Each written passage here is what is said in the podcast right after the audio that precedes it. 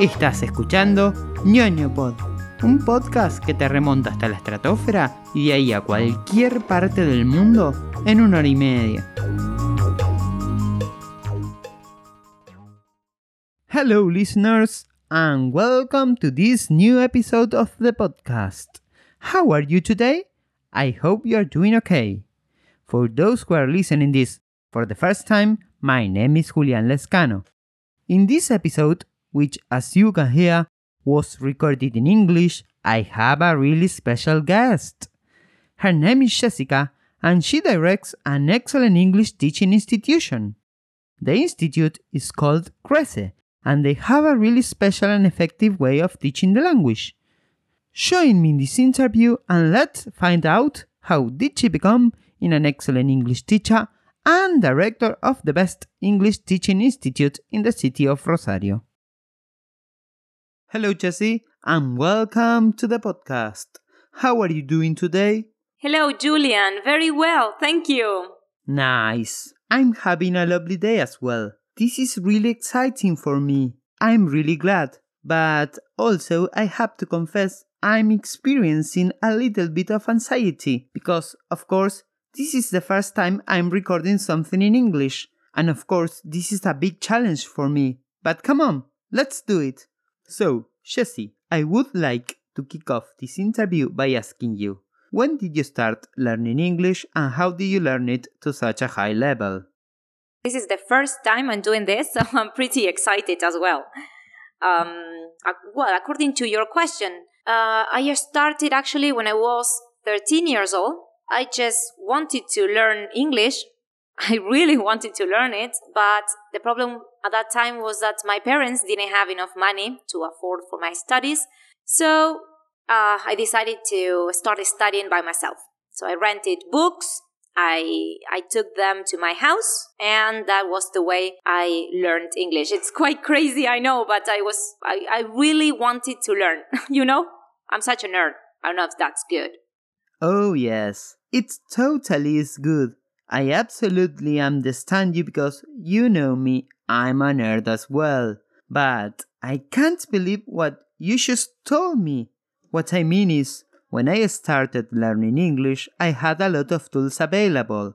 I had internet, YouTube, movies, video games, and stuff like that. But you did it just by renting books. That's amazing. That's incredible. You really, really wanted to learn. And that leads me to the next question. Why did you decide to be an English teacher? Well, actually, I don't know how to answer that because um, it was something that I always wanted to do. I always wanted to teach. So I, it, it was like a passion I had. And now, if I had the possibility to teach English my whole life, I think that I would do that. I think that that would be something that I would love to do for the rest of my life. It's kind of crazy, but it's a vocation, I think.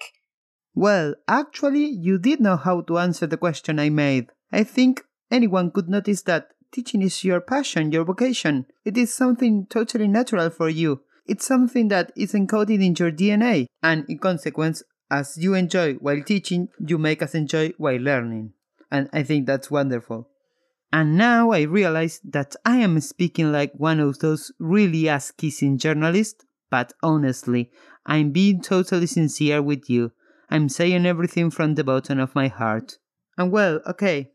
Jesi, tell me, please, how did you start? I mean, teaching English, of course. And why did you decide to set up your own institution? well, thank you, first of all. Uh, well, that's crazy too. I will tell you a little bit. We started together with my husband. At that time, uh, he was just my boyfriend.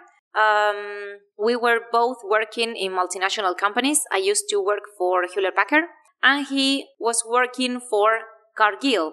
Um, all of a sudden, we decided to stop working because it was crazy. We were traveling as backpackers, as backpackers, and we talked one night. I remember it, and we asked ourselves, "This is what we want to do the rest of our lives." This is the job that we want to have. And we said, nah. so when we came back, we were in Mar del Plata. I remember when we came back, we both quit it and we started uh, our own business. Uh, it's crazy, I know, I know. And we were 23 years old, both of us. He was still studying to be a um, business administrator. I was already a teacher, and I had also a degree. Um, I'm a bachelor in social communication. So we started this together, and I started teaching English uh, in, in, a, in a studio that we used to rent. Uh, this actually, this place, this was the first Crece. And well, one one day we decided to start. It was crazy. I I I, I still remember that uh, we had only a couple of students, but I used to work a lot of hours. So Lisandro one day asked me, Jesi, it was something like, "What the hell are you doing that you work so much?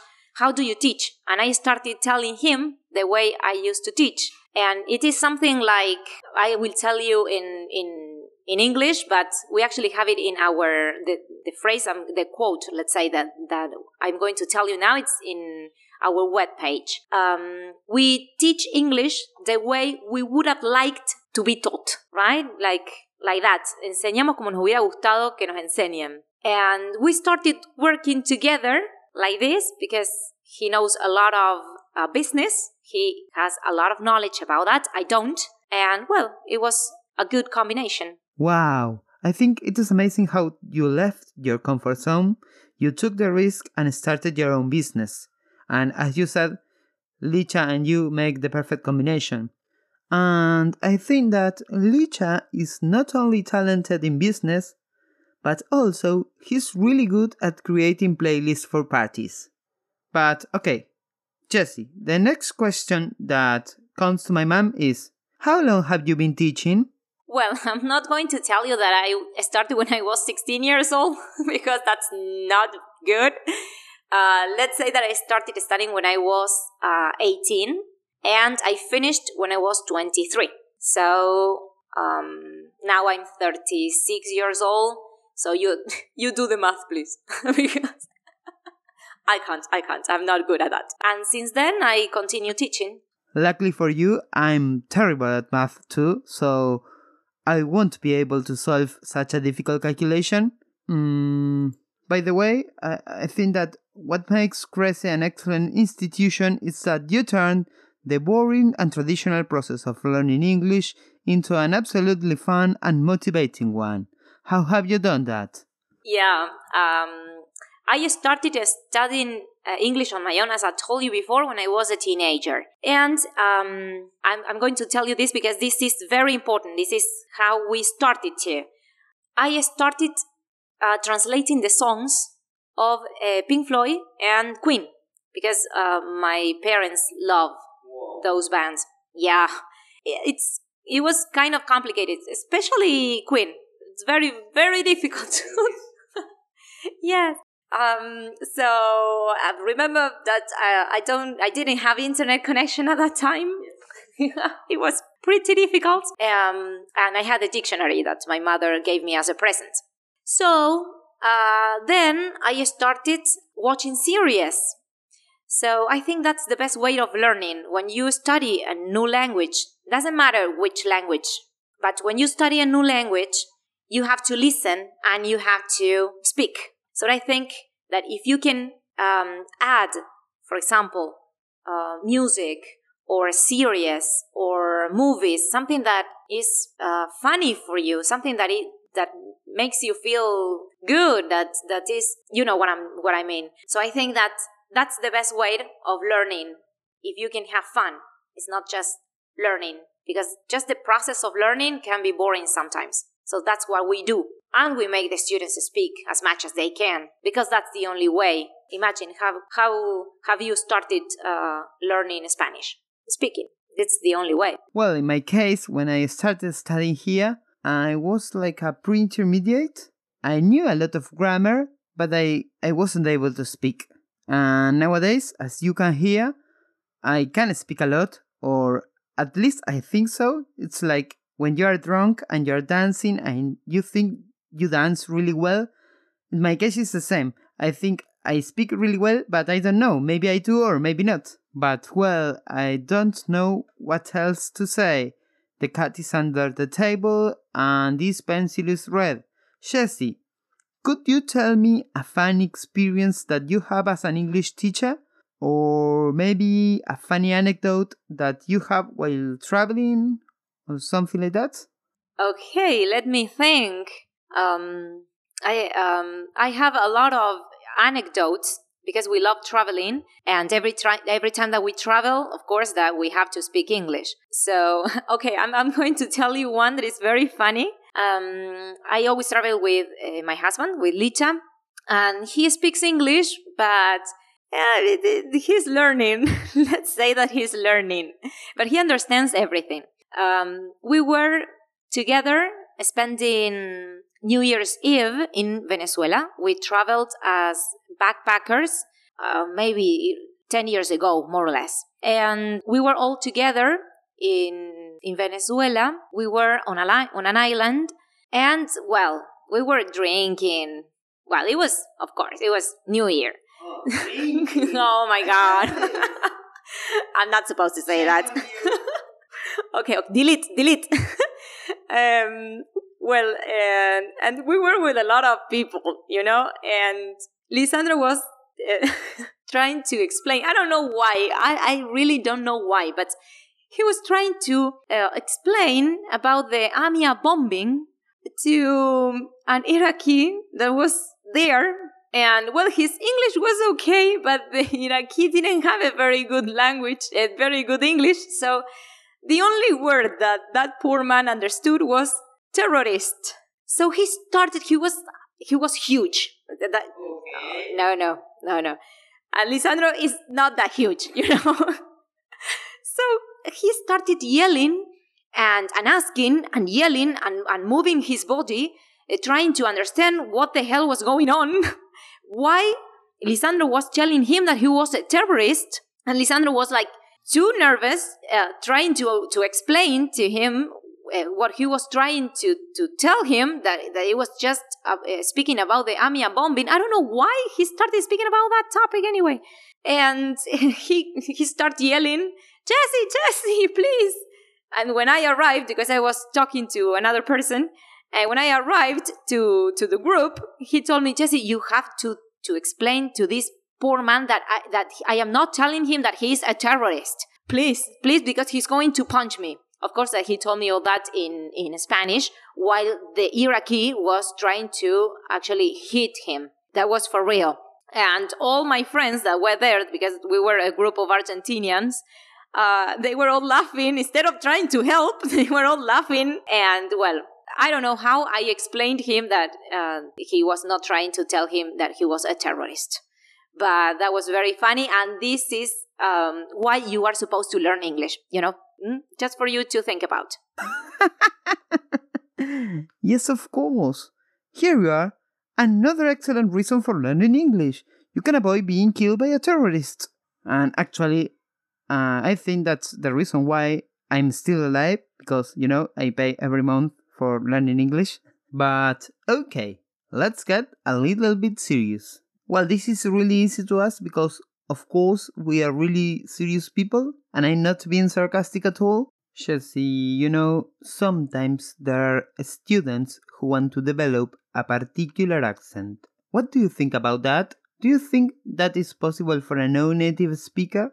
Well, when all my students ask me that, I always tell them that they are not supposed to worry about it. And I don't worry because if you think about it, we are not natives. So, one thing is um, to pronounce well.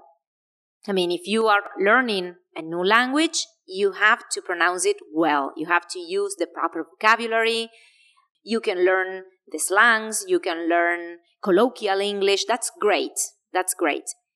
But don't don't you worry about the accent because we are not natives. It's impossible for us to to have that accent and you wouldn't like to sound fake. I mean, the most important for you is to pronounce well. Think think about this. Think it. Uh, think this way, the other way around. For example, if you uh, if you find a person who is um, from Ireland and that person is trying to learn in uh, Spanish, for example, right? He's not going to sound as an Argentinian because he's not Argentinian, right? So why are we supposed to speak like English or Americans if we are not? So don't worry about that. Focus on pronunciation and vocabulary. Yes, I absolutely agree with you. I think the most important thing is being able to communicate what you really mean, to speak properly and have a vast vocabulary so you are able to speak with anyone in any situation. And, as you said, we are not natives. And I think we already have our own accent. So, if you try to sound like a native, I think it would sound really fake I don't know, maybe you will sound like a Sebastian Estevanez of languages. I mean, really, really fake and awful. Well, Jesi, I think it is time to finish this interview. I have already stolen a lot of your time, and I would like to close it by sharing a quote English is a journey, not a destination. What do you think about that? It's perfect. I couldn't agree more. It's exactly like that. I mean, Learning is a process. It's not something that you start and you finish. Uh, it's, and it's not a race either. So the most important is how you learn. If you feel comfortable, if you like it, if you um, are like moving, because this is a process. So try to add knowledge in a funny way.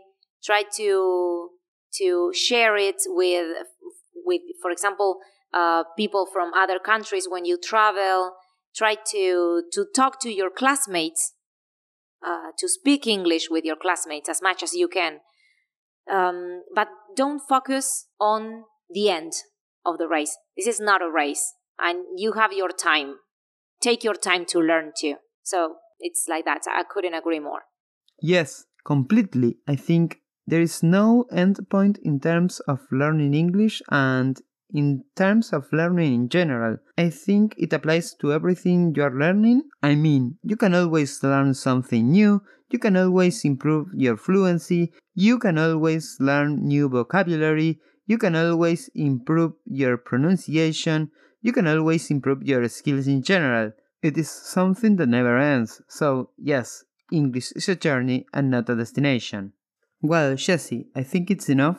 Thank you very much for your time. I had a really good time. It was really special for me. It was amazing. So, thank you.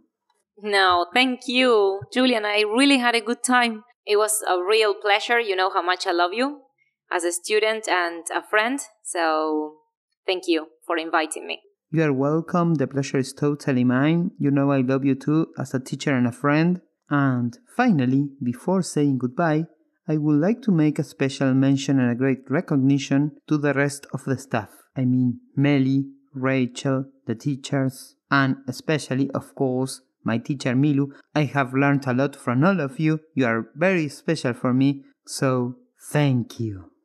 And that's all, folks. If you liked this episode and you want more like this one, please subscribe to this podcast and share it with your friends. And for now, it's time to say goodbye.